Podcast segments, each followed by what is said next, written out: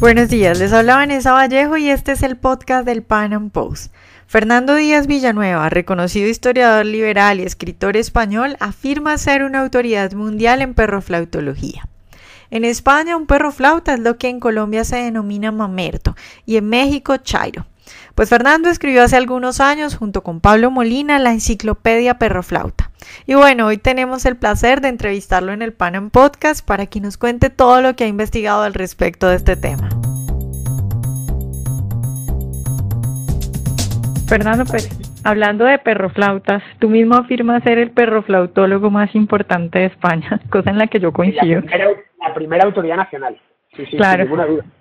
Bueno, yo quisiera que le explicaras a nuestros oyentes exactamente qué es un perro flauta, eh, pues lo que acá en Colombia llamamos mamertos, y bueno, qué es lo que te ha fascinado tanto de ellos como para convertirte en un perro flautólogo o en un mamertólogo. Oye, mamertólogo, me encanta lo de mamerto, voy a dejar de utilizar el nombre, me encanta, mamerto. No qué mamerto, qué es súper sonora esa palabra. La utilicéis en Colombia, pero en algún país más se utiliza eso. Sí, sí, en, en otros países de Latinoamérica también se utilizan. Bueno, eh, un, perro flauta en esencia eh, es un chico joven de izquierdas o de ideología izquierdosa, eh, pero del primer mundo. Es decir, que ha tenido siempre el plato lleno de comida, ha estudiado en la universidad, nunca le ha faltado de nada, probablemente tenga carro, como trabajar hasta muy mayor porque puede vivir con sus... Pero es decir, que prácticamente tiene, por supuesto, un Apple iPhone, un MacBook, tiene un, vamos, una vida muy confortable, pero curiosamente es anticapitalista. Es eso. Es decir, es un, producto muy del primer mundo, muy de los Estados Unidos y de Europa. Entonces, lo de perroflauta es un españolismo, porque una de las cosas que hace el perroflauta, es decir, ese chico joven de ideas izquierdistas que quiere acabar con el sistema en el que se ha criado y al que se lo debe prácticamente todo, pues eh, tiene una peculiaridad es que se viste como los mendigos y los mendigos en Madrid eh, se les llamaba así perroflautas, porque iban con un perrillo y una flauta. Te tocaban un poco la flauta y les echabas unas monedas. Mm, se decía, esto es perro flauta, un tipo que va con un perro y una flauta. Y eran los mendigos, veías algún mendigo por ahí, iba con su perro y su flauta. Entonces se le pasó. Bueno, esto es muy normal. A ver, en los años 70 los, los comunistas de la universidad se vestían de obreros de fábrica, de obreros fabriles, con trencas de pana, astilleros. La idea de que el, socialismo exige méritos externos. Exige que se te vea que ir vestido como tienes que ir vestido, una serie de códigos de vestimenta. Pues el proflauta es el código de vestimenta en nuestro tiempo. Si quieres ser un joven de izquierdas alternativo, pues tienes que ir vestido un poco como un mendigo. Con algunos elementos más, tipo indigenistas y tal. Claro, Fernando, porque nadie les entiende. Es decir, yo muchas veces veo, por ejemplo, los videos de tío Manolo que tú muy amablemente y para nuestro entretenimiento compartes, y yo no entiendo nada. O sea, inventan palabras. Este señor, por ejemplo, dice nosotras como si él fuera una mujer. ¿Por qué hablan así? ¿Por qué, no les entendemos? ¿Por qué tienes que traducirnos tú? tío Manolo es el mejor, ¿eh? Tío Manolo es un hallazgo. Aunque tío Manolo de joven no tiene nada. Tío Manolo debe rondar los 60 años tranquilamente, bien llevados porque no ha trabajado en su puta vida y entonces eso, claro, se le ve que los lleva bien, no, tiene desgaste. Eh, tío Manolo es el producto, vamos, tío Manolo, la lengua de tío Manolo, el perro flautés, es el producto de querer decir cosas que son impopulares, pero que no puede decirlas. Por ejemplo, te voy a quitar la casa. Tú no puedes decir, te voy a quitarla, porque si alguien le dice, te voy a quitar la casa, ese alguien te pega un bofetón. O directamente no te vota. Te voy a prohibir eh, todo el programa ecologista, por ejemplo. Pues te voy a prohibir que, que, qué sé yo, que vayas en carro. Te lo voy a prohibir terminantemente, porque contamina, por lo que sea. Pues nadie te votaría. Si, van con su programa abiertamente, eso no se ve mucho en Podemos, en España. El maestro del perroflautismo, la primera autoridad en lengua perroflautesa, es Íñigo Errejón, y habla eso. De tal manera que no se les entiende. Luego ten en cuenta otra cosa. Para llegar a ser un perroflauta de alto nivel, de primera división, para llegar al a la Champions League del perroflautismo, tienes que haber pasado por alguna carrera tipo políticas, tipo historia, es decir, carreras en las que em, se, habla o, bueno, sí, o se dispone de una especie de código especial. Claro, porque es difícil, ¿no? Es, es, difícil hablar así, es decir, yo no me imagino, me costaría mucho trabajo tratar de hablar como tío Manuel. A mí me costaría, sí, fíjate que soy experto, ¿eh? pero si tuviera que hacer un discurso completo. Yo, yo estudié historia en la universidad y a mí había una cosa que me llamaba, en los años 90, y había una cosa que me llamaba la atención, en aquel entonces, bueno, y ahora, lo que era el marxismo estaba muy, muy metido en la universidad y en el lenguaje de los historiadores. Y en lugar de decir eh, pues, ¿qué te digo yo? Fábrica, decían, medio de producción. Porque los medios de producción, el, al final, todo el, la verborrea marxista se había terminado contagiando a la lengua común. Bueno, pues a esto es la, la, la verborrea politológica de la politología, de la Clau, de Wallerstein, de toda esta gente, han terminado pasándola a la lengua común, la lengua que hablamos tú y yo. El resultado no se les entiende. Pero el perroflauta de primera división le gusta eso, porque parece que accede de esta manera a un código especial que solo está al alcance de él y de unos pocos más. En, en resumidas cuentas, de la vanguardia. Es, eso es el origen del perroflautés y además queda bien. Eh, luego una persona que es analfabeta te escucha o que sabe poco y dicen, bueno, este tipo, ¿cuánto sabe? ¿Qué bien habla? Que si no está diciendo nada, o lo que está diciendo no te interesa, pero qué bien habla, qué pico de oro tiene, qué maravilla. Y Diego Rejón lo utiliza mucho a su favor. Entre ignorantes, claro, obviamente. Claro, claro, suena muy bonito. Fernando, pues ya para terminar, ¿cuál es el, peri el peligro que representan los perroflautas para la sociedad? Yo creo que ninguno. Yo creo que la, la, toda la sociedad necesita perroflautas. En serio, por dos razones principales. La primera es porque el perroflautismo es entretenido.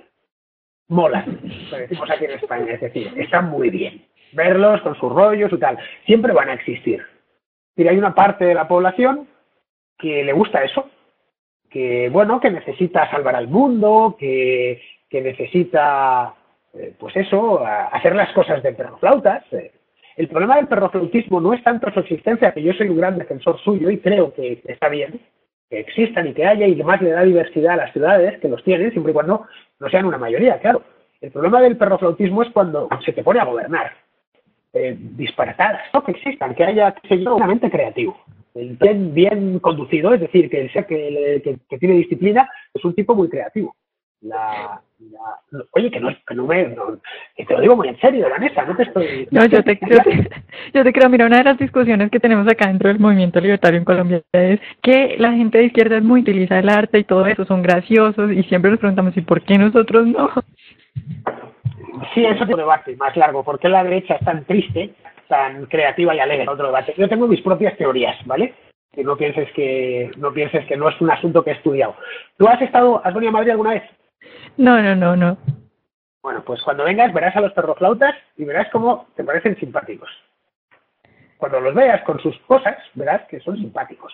Es decir, que no, es un, no, no son amenazadores, siempre y cuando no estén, no estén en el poder. Como estén en el poder, vamos, apaga claro. y vámonos. Claro, bueno, pero no creas, acá también tenemos bastantes, ¿no? aunque no sé si serán si serán del de, de pues de la envergadura y el, del tamaño de, de los que hay en España.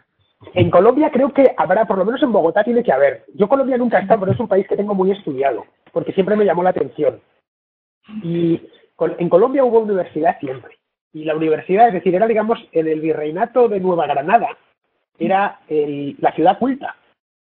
En Bogotá, igual que Caracas tenía un cuartel y Quito tenía un convento, es decir, el rey, digamos que allí digo, bueno, aquí vamos a poner a los que gobiernan o a los que saben, los vamos a poner en Bogotá, a los que defienden en, en Caracas y a los que rezan en Quito. Eso más o menos el virreinato de esa manera. Entonces, allá donde hay cualquier ambiente, donde haya ambiente libresco, donde haya oportunidad de dedicarse a estas cosas, aparece. Es, vamos, es inevitable. No sé, ¿tú has estudiado en la universidad ahí en Bogotá? Yo soy de Cali, estudié en Cali. Ah, tú eres de Cali, vale. Ajá. Bueno, Cali está... A ver, a ver, Cali está en la sierra también, está, eso está en alto, ¿no? Como a mil y pico metros, no tan alto como Bogotá. No, no, cerca del Pacífico, Cali, ¿no?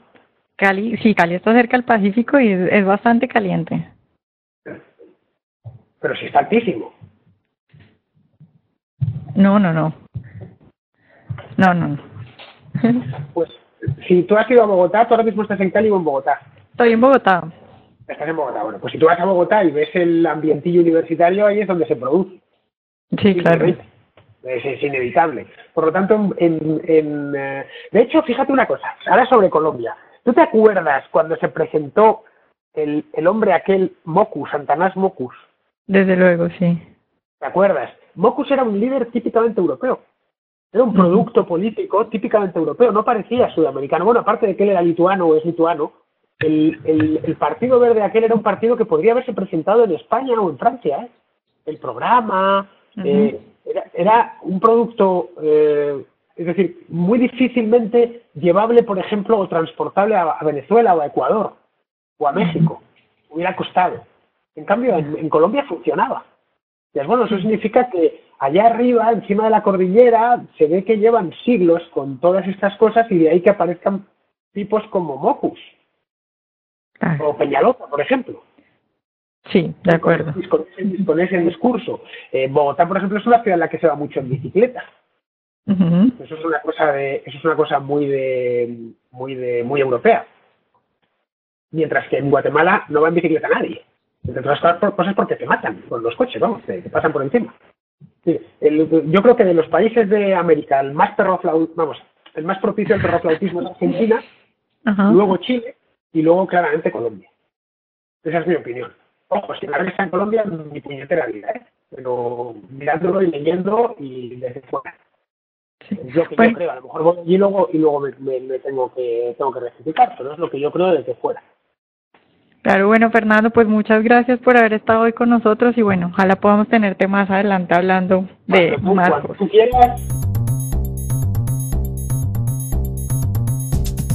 Bueno, espero que se hayan reído, que hayan disfrutado con esta entrevista de hoy. El libro de Fernando pues está en Amazon por si quieren profundizar más en el tema y recuerden por supuesto seguirnos en nuestro canal de YouTube.